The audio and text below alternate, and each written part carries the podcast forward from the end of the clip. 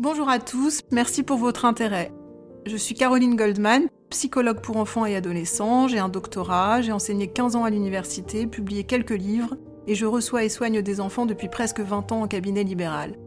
Mon métier me passionne chaque jour et je ne me lasse pas d'en parler.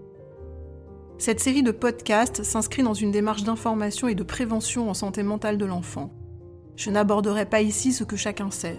Vous ne m'entendrez pas louer les vertus de l'amour ou condamner la maltraitance. Ces vérités me semblent aujourd'hui admises par tous, je m'en réjouis, et je pense n'avoir rien à apporter dans ces registres. Mon objectif est ailleurs et il est double. D'abord, synthétiser des dimensions éducatives fondamentales qui me semblent trop peu abordées de manière générale. Par exemple, comment apprendre aux enfants à gérer la frustration à partir de l'âge d'un an et de façon réaliste? Comment leur donner vraiment confiance en eux? Comment leur annoncer les mauvaises nouvelles, etc. Ensuite, j'observe avec une certaine perplexité qu'en 2022, il existe toujours un fossé immense entre certaines réalités indiscutablement démontrées par la science et ce qui est véhiculé dans les médias, parfois d'ailleurs en se réclamant d'inspiration scientifique. Je pense par exemple au haut potentiel intellectuel, à l'hypersensibilité ou à l'éducation positive bienveillante. J'aimerais donc également que ces podcasts participent à contrarier ces contre-vérités médiatiques qui ne sont pas sans effet sur la santé de nos enfants. J'espère que vous prendrez plaisir à m'écouter. Je suis très heureuse d'avoir ici l'occasion de remercier la revue Carnepsy que tous mes maîtres à penser ont fait vivre, qui continue à donner toute sa place à la clinique psychanalytique malgré les pressions contemporaines, et avec laquelle je suis aujourd'hui honorée de collaborer. Tous les épisodes de ce podcast seront publiés dans leur prochain numéro, vous pourrez donc les y retrouver dans leur version écrite. L'adolescence. Je commencerai par aborder dans ce podcast la crise d'adolescence normale, ses enjeux de développement, ses principales manifestations, ce qu'elle réveille chez les parents et ce que les adolescents attendent d'eux.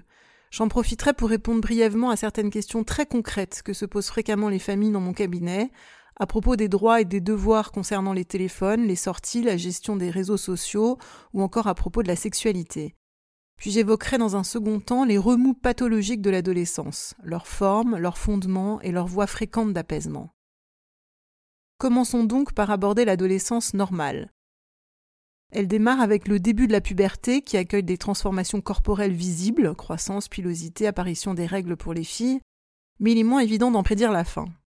On dit d'ailleurs au sujet de certains adultes qu'ils sont d'éternels adolescents, ils peinent à composer avec les contraintes de réalité et la frustration, ont du mal à s'engager, rencontrent des échecs répétés dans les secteurs professionnels amoureux ou amicaux, continuent à recourir à certaines addictions ou à avoir des comportements nuisibles pour leur santé, ne parviennent pas à s'autonomiser et restent tributaires de béquilles externes, bien souvent les parents. Pour ces adultes, la problématique adolescente semble rester active toute leur vie. Certains psychanalystes spécialistes de l'adolescence, comme euh, Evelyn Kestenberg, euh, Philippe Jamet ou Maurice Corcos, disent très joliment que ce qui détermine la sortie de l'adolescence, c'est la façon dont l'ado et ses parents parviendront à résoudre un certain nombre de tâches. Car l'adolescence est avant tout un travail, pour lui comme pour les adultes qui prennent soin de lui. Nous allons aborder ici les enjeux majeurs de ce travail, entre transformation corporelle et travail de séparation. D'abord donc, ce à quoi l'adolescent doit renoncer en tout premier lieu, c'est à son corps d'enfant, qui peut tout à coup lui apparaître étranger tant les changements qui l'affectent sont parfois rapides et brutaux. Ses formes se modifient, les marques sexuelles de la puberté apparaissent, l'acné surgit. Ce sont ces transformations échappant à son contrôle qui l'amènent à passer des heures chaque jour devant le miroir et à développer une passion irrépressible pour le gel dans les cheveux ou pour les croque-tops. Mais ces transformations ne se contentent pas de le modifier lui, elles modifient aussi le regard porté sur lui par l'environnement. Ce sentiment d'inquiétante étrangeté, pour reprendre la formule de Freud, est souvent partagé par les parents qui disent ne plus tout à fait reconnaître leur enfant. Et en dehors de la maison, tout à coup, le monde des grands l'appréhende comme un objet de désir érotisé, ce qui constitue une immense autre révolution. Je me souviens il y a quelques années avoir surpris le regard très explicitement désirant d'un homme dans une voiture arrêtée à un feu rouge, il regardait un objectif qui se trouvait derrière moi, j'avais suivi du regard l'objet de sa passion et avais découvert une toute jeune fille de 13 ou 14 ans. Sa poitrine très ronde avait dû jaillir au cours des six mois précédents, et je m'étais dit que ce regard ne pouvait qu'être extraordinairement effractant pour elle, qui se sentait probablement encore comme une enfant six mois plus tôt. Il faut aussi avoir à l'esprit que le jeune adolescent ne peut rien faire de ces transformations corporelles. Au moment où elles jaillissent, il a encore une vie d'enfant, il n'est pas encore suffisamment mature pour éprouver et vivre une sexualité génitale. Il n'a donc pas d'autre choix que celui de la passivité et de l'attente, ce qui est plus ou moins facile à tolérer. Il tente alors de reprendre la maîtrise sur ce qui lui échappe et aménage pour ça ses propres solutions en agissant sur son corps pour intégrer ces changements. Par exemple, par la voie de nouveaux styles vestimentaires, de recours au maquillage ou de pratiques intenses d'un sport. Ce tsunami physique sous l'impulsion des changements hormonaux va également impliquer des modifications psychologiques, à la fois affectives, pulsionnelles et fantasmatiques, et celles-ci vont mettre un certain temps à s'intégrer. Comment se comporter lorsqu'on a un corps génitalisé, que l'on éprouve un désir sexuel grandissant, que l'on commence donc à se masturber le soir dans son lit, mais qu'on aime encore regarder de façon légèrement honteuse les films de Walt Disney? L'adolescent tente de cacher tout ce qui est attaché à l'enfance tout en y trouvant un refuge consolateur et protecteur. Il ne peut plus s'abriter derrière l'immaturité de son corps d'enfant. Son corps réel change et le contraint à se comporter comme un adulte, alors qu'il n'en a pas encore la maturité psychique. Il va donc devoir inventer des moyens de mettre tout ce conflit effractant à distance. L'immobilisme est pour cela une alternative privilégiée bien connue des adolescents. Je me souviens du professeur d'un diplôme universitaire sur l'adolescence qui s'appelait Didier Lorue et qui, dans un mouvement pédagogique inspiré, s'était allongé de tout son long sur son bureau et nous avait demandé qui suis-je? Il nous avait alors expliqué mettre en scène un adolescent immobile, impossible à sortir de son lit, collé à ses écouteurs toute la journée, qui désespérait ses parents et les entendait lui répéter inlassablement Mais enfin, lève-toi, mais viens avec nous, on dirait que t'es malade, mais qu'est-ce que tu peux être mou? Alors que lui, comme nombre de ses congénères du même âge, était simplement en train de vivre une explosion pulsionnelle et fantasmatique intérieure et faisait tout ce qu'il pouvait, c'est-à-dire en l'occurrence rien, pour tenter de se calmer. L'immobilisme dans son lit avait explicitement fonction de douche froide continue et ses parents mal avertis se désespéraient de ne pouvoir l'agiter, donc de ne pouvoir l'exciter encore davantage. Quel malheureux quiproquo, n'est-ce pas? Gérer ces remous demande donc beaucoup d'énergie à l'adolescent, et il arrive souvent qu'il soit pour cette raison un peu moins disponible pour les apprentissages. La scolarité peut donc subir une petite chute de rendement plus ou moins passagère, en particulier autour de la cinquième ou de la quatrième. C'est aussi pour cette raison que face à l'explosion d'excitation qui jaillit, le câlin tendre à maman ou à papa sera ressenti à certains moments comme trop chaud et interdit, car tout rapprochement corporel prendra une couleur génitalisée aussi nouvelle qu'encombrante. Le détournement par l'adolescent du corps de ses parents est donc très sain. Le fait d'éprouver un peu de spleen est également inhérent à tout ce travail psychique. Il ne faut pas s'en inquiéter et rester focalisé sur les capacités de l'adolescent à investir l'extérieur. À partir du moment où il continue à s'amuser du monde, à éclater de rire de temps en temps, à exprimer des désirs de rencontres familiales ou amicales et des projets, cela signifie que rien n'est trop grave. Du côté des parents, ces changements ne sont pas simples et leur façon de les accueillir va aussi dépendre de la façon dont ils ont traversé leurs propres adolescences, dont ils sont parvenus à se séparer de leurs propres parents, bref, de la solidité de leurs appuis structurels internes. Je ne saurais dire combien de parents blessés par leurs enfants j'ai accompagné de façon extrêmement touchante dans la découverte de l'adolescence normale de leurs enfants. En effet, lorsqu'on a manqué d'amour, de repères et que l'on n'a connu que la maturité forcée avant l'heure, il est extrêmement troublant, déphasant de découvrir l'ardeur de la pulsionalité d'une adolescence normale, avec ses revendications de légèreté, d'insouciance et de liberté. Ces marqueurs sains de l'adolescence peuvent alors facilement être pris pour des injures, des offenses et du désamour. Mais même indépendamment de l'histoire infantile potentiellement douloureuse des parents, les mutations psychiques de l'adolescent bougent fatalement tous les adultes qui l'entourent, car avec la fin de son enfance sonne aussi la fin de toute une programmation éducative parentale et de tout un mode de vie qui y était lié. Un renouveau de liberté sonne donc soudainement aussi pour les parents. Or, nous l'avons vu, cette nouvelle liberté parentale coexiste avec l'observation de l'éclosion de la vie sexuelle et amoureuse de l'adolescent. Ces fantasmes de séduction réveillent alors discrètement ceux de ses parents et leur donnent envie de retourner explorer ses plaisirs avec une conscience exacerbée du temps qui passe, donc il leur reste à vivre avant qu'il ne soit trop tard. Il y a donc souvent un écho entre la crise de puberté d'un adolescent et la crise du milieu de vie de ses parents, qu'on appelle aussi crise de la quarantaine, qui les confronte à leur vieillissement donc, mais aussi à une éventuelle séparation conjugale, ou encore à la maladie ou à la perte de leurs propres parents. L'excitation pubertaire circule donc bien souvent dans toute la famille, et avec cette nouvelle génitalisation, la conscience plane qu'un nouveau cycle générationnel est en route.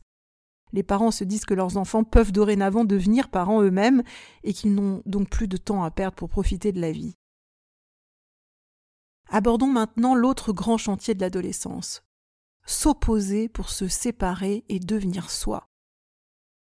J'entends de nombreux parents me dire que leur enfant, autrefois si proche, dépendant, loyal et généralement très affilié à eux, prend assez soudainement une place nouvelle, d'abord physiquement car tout en lui grandit, mais aussi dans l'expression de ses désirs. Cet enfant va devenir un adulte, et ça n'est pas rien. En disant cela, ses parents pressentent que l'enjeu majeur de l'adolescence sera celui de la séparation. L'adolescent doit se séparer des personnages principaux de son enfance pour conquérir sa propre identité d'adulte sexué et sa place dans la société. Il ne s'agit pas d'un deuil, car le deuil impliquerait la confrontation à la perte réelle et irrémédiable de quelqu'un. L'adolescent n'a pas à faire le deuil de ses parents. Mais il doit renoncer à un certain type de relation avec eux, celui de l'enfance, marqué par une dépendance exclusive et asymétrique. Autrement dit, pour grandir, l'adolescent a besoin de s'opposer et de rejeter un peu ce qu'il aimait. L'ennui, c'est que ce processus d'émancipation se déploie un peu comme la marche du poulain venant de naître. Le désordre est très imposant.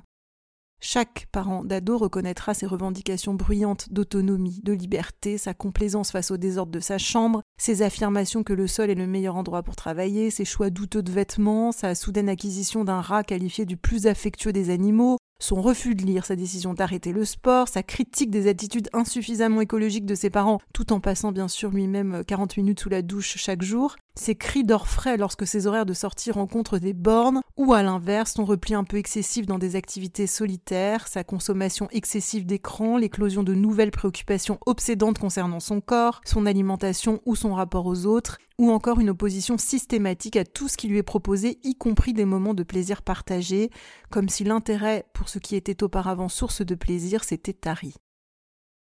Il est bien difficile pour les parents de ne pas glisser dans la facilité de la réaction immature en miroir, c'est-à-dire rigide, impulsive ou dépressive.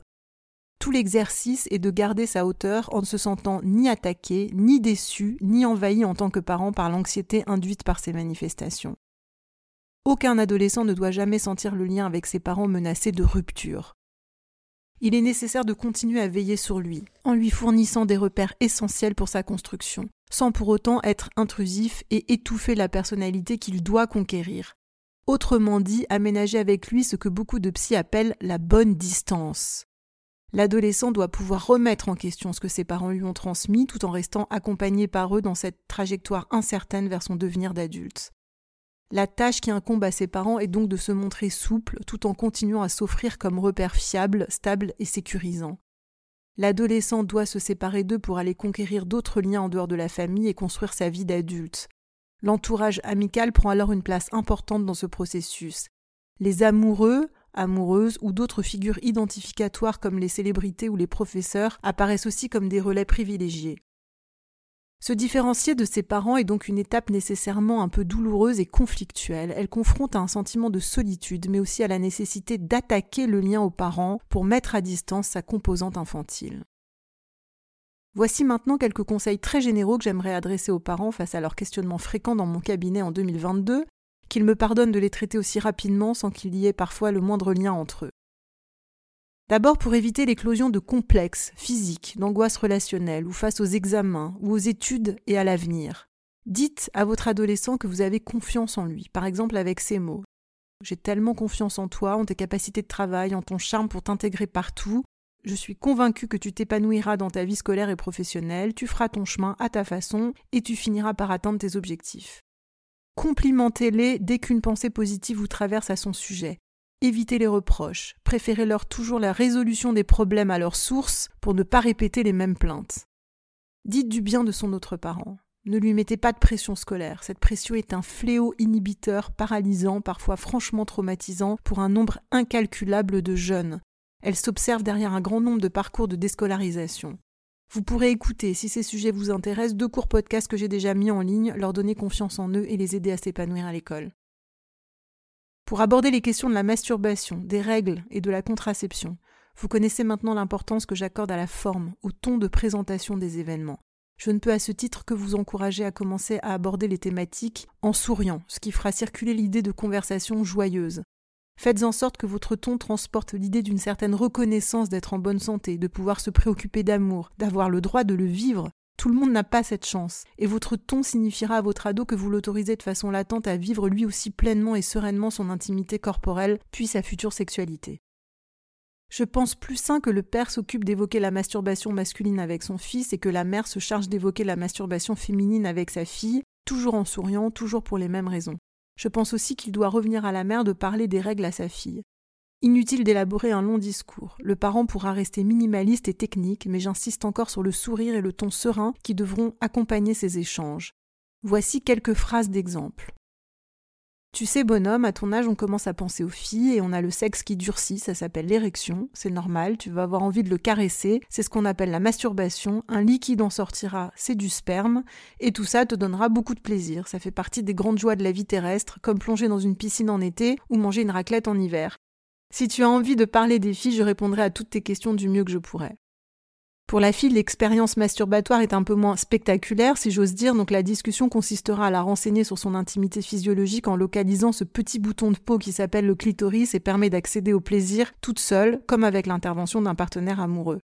Il faut avoir à l'esprit que l'adolescent ne retiendra pas ici seulement l'information délivrée par son parent, encore une fois il entendra une autorisation latente à vivre une sexualité épanouie, car l'abord de l'intime et du sexuel n'aura pas été censuré. Pour présenter les règles, la mère pourra dire par exemple Ma chérie, tu as déjà vu mes serviettes hygiéniques dans les toilettes. Je vais t'expliquer ce que c'est parce que tu grandis. Toutes les jeunes filles, généralement entre 11 ans et 14 ans, vivent des transformations. Elles étaient des petites filles et elles deviennent des femmes, ce qui veut dire que leur corps pourra bientôt fabriquer des bébés. Mais pour réaliser ce petit miracle, le corps des femmes a besoin de laisser chaque mois s'échapper un peu de sang vers l'extérieur par le sexe. On appelle ça les règles. C'est très joyeux parce que ça veut dire que notre corps fonctionne bien, mais ça demande un peu de travail pour faire en sorte que le sang ne tache pas nos vêtements. Je ferme les guillemets. Personnellement, j'aime quand ce jour de l'arrivée des règles est associé à un petit rite de passage. Je me souviens d'une patiente tunisienne qui m'avait expliqué que chaque mère de sa famille mettait ce jour-là un fond d'huile d'olive dans une assiette, demandait à sa fille de dire ce qu'elle y voyait dans le reflet en s'y penchant et lui expliquait qu'elle y découvrait son visage de femme. Ou enfin, à propos de contraception, j'ouvre les guillemets, Sois attentif, sois attentive au fait qu'il est impératif de te protéger contre les risques de grossesse et de maladies sexuellement transmissibles, comme les chlamydia qui rendent stérile ou le sida qui tue. Je t'ai acheté une boîte de préservatifs, ils sont dans la salle de bain, n'hésite jamais à t'en servir. Se protéger n'est pas une affaire de plaisir ou de déplaisir, mais potentiellement une affaire de vie ou de mort. Ne pas utiliser de préservatif, c'est aussi dangereux que prendre la route en moto la nuit sans casque et en ayant bu de l'alcool. Et inutile de préciser que j'encourage évidemment tous les parents à informer leurs ados de ce qu'il se passe chez les ados de l'autre sexe pour leur culture générale. Pour aborder les questions des premiers émois amoureux et de l'industrie pornographique, vous pouvez également écouter avec eux, si ces sujets vous intéressent, un autre court podcast que j'ai mis en ligne sur les dangers d'Internet. Voici ma définition de la sexualité pour les enfants, elle vaut aussi pour les jeunes adolescents évidemment, même si leurs représentations deviendront de plus en plus détaillées au fil du temps. J'ouvre les guillemets. Un rapport sexuel, c'est un câlin de grandes personnes que seules les grandes personnes peuvent connaître et faire. C'est le câlin qui permet de faire des bébés, mais on peut aussi le faire sans vouloir de bébé, juste pour le plaisir. On appelle ça faire l'amour. C'est un des grands bonheurs de la vie d'adulte. Ça se passe le plus souvent entre deux personnes qui s'aiment très fort et veulent se rapprocher l'une de l'autre parce qu'elles sont très amoureuses, mais ça peut avoir une place très différente dans la vie des gens. Certains adultes refusent de faire l'amour avant leur mariage, d'autres le font juste pour le plaisir de se faire un câlin sans être réellement amoureux. Dans tous les cas, il ne faut les faire que si on en a très envie et qu'on se sent en sécurité, en confiance avec l'autre. En général, ce câlin est fait entre un homme et une femme, il n'y a que comme ça qu'un bébé peut être fabriqué, mais il arrive qu'il soit fait entre deux hommes ou entre deux femmes, ça s'appelle l'homosexualité, ce sont deux personnes qui s'aiment exactement pareil que les autres, mais simplement elles ont le même sexe. Voici maintenant les mots par lesquels je présente la pornographie à laquelle ils risquent d'être confrontés dès leur entrée en sixième. Il faut donc avoir cette conversation avec eux idéalement l'été qui la précède. J'ouvre les guillemets. La pornographie est une industrie. Des commerçants gagnent leur vie en filmant d'autres gens tout nus en train de faire l'amour, mais d'une façon très particulière qui est très brutale. En réalité, la sexualité est beaucoup moins stéréotypée et ces câlins sont à inventer par chaque couple d'amoureux qui les font. Dans les films, comme celui qui prend du plaisir et essentiellement celui qui regarde derrière son écran, les acteurs, entre guillemets, n'ont aucune imagination, aucune originalité dans leur sexualité. L'image de la femme semble soumise, elle a l'air d'être là uniquement pour faire plaisir à l'homme, alors que dans la vraie vie, elle décide et oriente autant que lui leur sexualité ensemble. Son désir et son plaisir comptent exactement autant que ceux de son partenaire. Dans ces films, les relations humaines et les sentiments sont très pauvres, les gens ne semblent se rencontrer que pour faire l'amour, ça n'a rien de grave, mais c'est quand même plutôt rare. il faut aussi savoir que ces actrices, entre guillemets, sont dans une grande détresse affective. Comme les prostituées, elles ont toujours vécu des traumatismes dans l'enfance, des manques affectifs terribles et n'ont ainsi jamais appris à prendre soin d'elles, à se traiter dignement, car on imagine la violence de leur exposition publique pour leurs entourages, il ne faut jamais perdre de vue cette misère de l'industrie de la pornographie et se rappeler que la vraie vie est ailleurs, dans des liens habités, personnalisés, nourrissants pour chacun, et surtout dans la réciprocité du désir. Donc même s'il est tentant à l'adolescence d'aller explorer la nudité des corps et jusqu'où les pulsions humaines peuvent aller, il est important que tu gardes à l'esprit que la violence de certaines images peut te choquer et te faire de la peine. Il vaut mieux prendre le temps de découvrir certaines réalités progressivement, à ton rythme, celui de ton développement affectif et de tes rencontres amoureuses, que par des images crues acheminées par d'autres qui ne te ressemblent pas et trop tôt. Tu pourras toujours venir nous interroger au sujet de ce que tu auras vu ou entendu de choquant pour toi. Fermeture des guillemets. Je fais partie des psys qui pensent qu'autoriser les adolescents à avoir une sexualité sous le toit des parents et en leur présence n'est pas idéal. Pour la simple et bonne raison qu'un des principaux motifs pour avoir envie de grandir, de gagner sa vie et de vivre seul, bref de s'autonomiser, tient au désir d'avoir une vie sexuelle libre.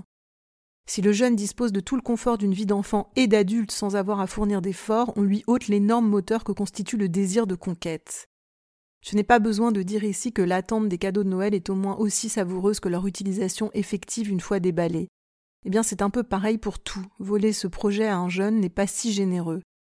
J'ai aussi à l'esprit de trop nombreux récits de parents ayant entendu leurs ados avoir des rapports sexuels ou ayant surpris là où le petit ami de leur enfant sortant de la chambre et allant chercher une bouteille d'eau en sueur et les joues roses.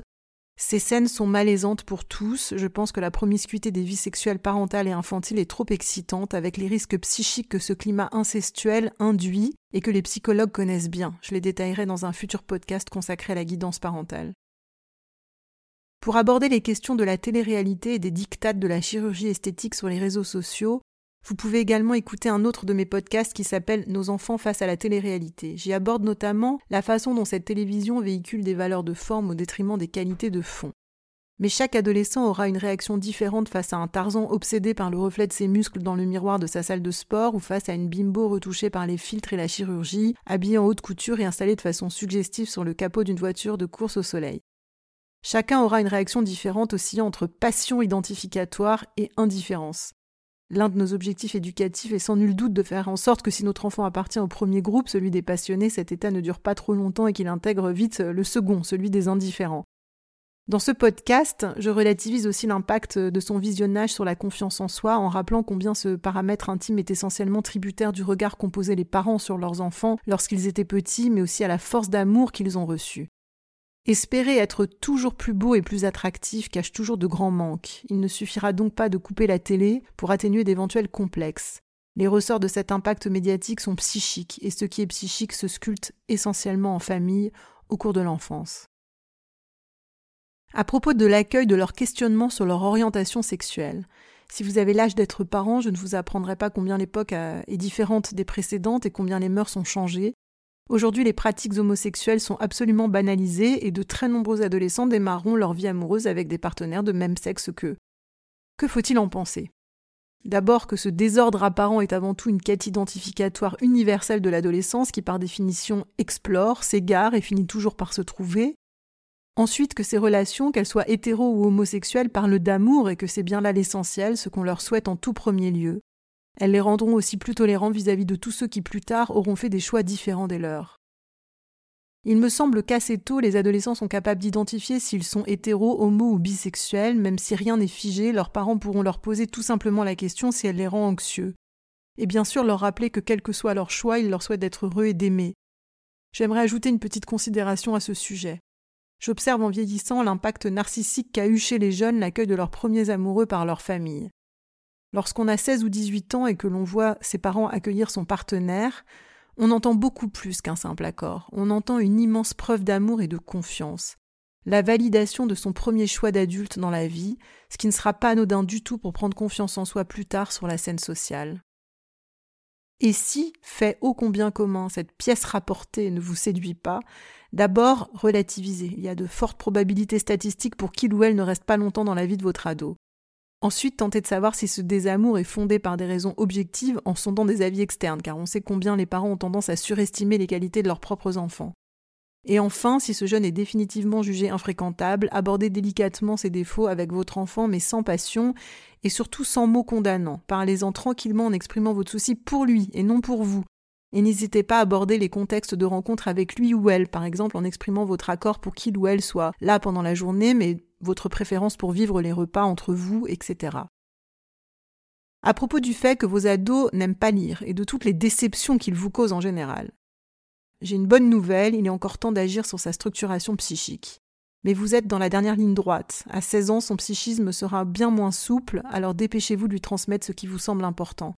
Pour cela, rien ne vaut la mobilisation effective, c'est-à-dire le temps passé ensemble, le plaisir de partager. Et si cette transmission résiste, ne vous découragez pas et pensez aux graines que vous avez semées. Elles agiront sur ces identifications et il est probable que, comme vos parents avant vous, vous assistiez avec le temps au retour de vos traits derrière ceux de votre enfant vieillissant. Le drame, encore une fois, ce sont les reproches qui se répètent chaque jour sans trouver de porte de sortie constructive. C'est cela qu'il faut absolument éviter. À propos de la gestion du téléphone portable et des écrans, de l'argent de poche et des autorisations de sortie.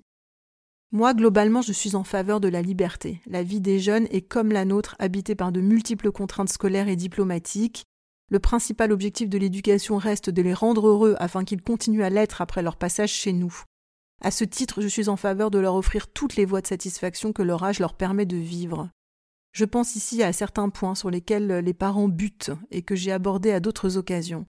Je suis absolument contre la diabolisation des écrans qui, s'ils attirent les jeunes de façon pathologique, ne constituent que le symptôme d'un mal psychique plus large.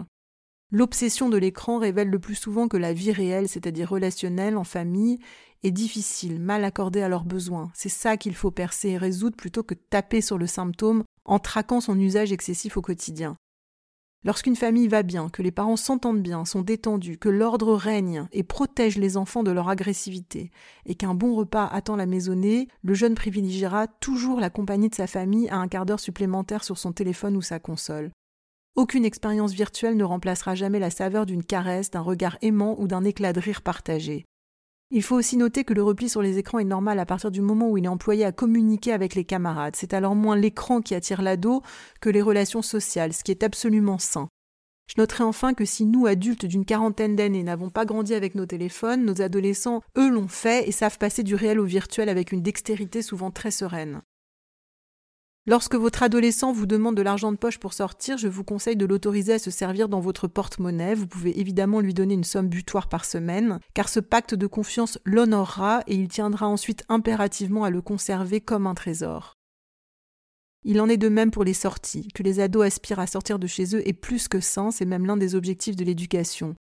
Laissez-les s'envoler vers le dehors et dites-leur à nouveau votre confiance, non sans les avoir évidemment mis en garde contre les dangers, les accidents de deux roues, de voiture, l'alcool et la drogue, à cause desquels on perd tout contrôle. Conseillez à vos enfants de toujours se déplacer en groupe la nuit et de ne jamais accepter un verre dont ils n'auraient pas contrôlé la fabrication et la provenance. S'ils sont irrévérencieux, n'oubliez pas que l'adolescence peut être une nouvelle occasion de mettre à l'épreuve les limites éducatives. Je me souviens d'un patient de 20 ans qui ne pouvait s'empêcher de dépenser des sommes folles sur des jeux en ligne et d'insulter sa mère à table. J'avais annoncé à ses parents qu'ils allaient devoir le punir comme un enfant parce qu'il n'en avait manifestement pas fini avec cette étape structurelle. Je trouvais dans mon fort intérieur un peu délicat de parler de façon aussi infantilisante de ce grand gaillard d'un mètre quatre-vingts, mais contre toute attente, je l'ai vu hocher de la tête vigoureusement de haut en bas lorsque j'ai invité ses parents à l'envoyer dans sa chambre et à lui prendre son téléphone portable à chaque fois qu'un incident de cet ordre ressurgirait. Je l'ai évoqué plus haut, l'adolescent a besoin de liberté, mais aussi qu'on le rassure sur le fait que ses repères cadrants existent toujours. C'est le dernier pas avant de s'envoler. Et s'il se trouve pris dans des circuits de harcèlement, que ce soit d'un côté ou de l'autre, réfléchissez à la façon dont l'agressivité circule dans votre famille. Est-elle étouffée ou débordante? Il y a toujours un travail à faire de ce côté en famille. Je clôture ici mes réponses aux questions fréquentes des parents. Finalement, donc, que doit-on imposer à nos ados? Quels sont leurs devoirs? D'être révérencieux, bien évidemment, et en termes de partage, je vous conseille de leur imposer de maintenir la majorité des dîners ensemble ainsi que quelques sorties réunissant la famille élargie. S'il râle, vous pourrez lui expliquer avec sagesse qu'un jour vous partirez, évidemment le plus tard possible, et que ce jour-là vous leur souhaiterez d'être entourés du reste de leur famille, et que ces liens doivent se tisser maintenant. Passons maintenant aux formes pathologiques de la traversée adolescente. Parfois, la crise de puberté ne se contente pas d'être remuante, elle prend des contours un peu dramatiques. Nous psy rencontrons bien évidemment ces autres ados qui côtoient les services d'hospitalisation, mais aussi les bureaux des directeurs d'établissement, des pompiers ou de la police. La psychanalyse a identifié depuis bien longtemps ce qui donnait à une adolescence un contour normal ou pathologique, et cette idée forte me semble insuffisamment énoncée auprès du grand public. L'explication de cette énigmatique variation d'un individu à l'autre est que la traversée pubertaire réveille et remet en question tous les acquis structurels de l'enfance. Autrement dit, les cinq grands chantiers psychopathologiques que j'ai détaillés dans mon podcast sur la psychopathologie psychanalytique. Il s'agit, pour rappel, premièrement de l'identité, qui suis-je? Deuxièmement de la sécurité affective, m'aime-t-on et me soutient-on assez? Troisièmement de l'estime de soi, ai-je de la valeur? Quatrièmement, des limites éducatives, suis-je capable de me retenir face à la tentation pulsionnelle sexuelle ou agressive? Et cinquièmement de la gestion de ces pulsions en lien avec la traversée oedipienne. Mon parent de l'autre sexe a-t-il été raisonnablement séducteur et mon parent du même sexe a-t-il été raisonnablement dans la rivalité, c'est-à-dire ni trop ni trop peu? Autrement dit, l'enfant amené de façon heureuse jusqu'à des traits névrotiques, je parle ici d'un accès à la cinquième marche de développement, se contentera probablement de claquer quelques portes, de tomber amoureux d'un partenaire un peu trop âgé, de fumer quelques cigarettes et de lever les yeux au ciel lorsque ses parents lui demanderont de vider le lave-vaisselle.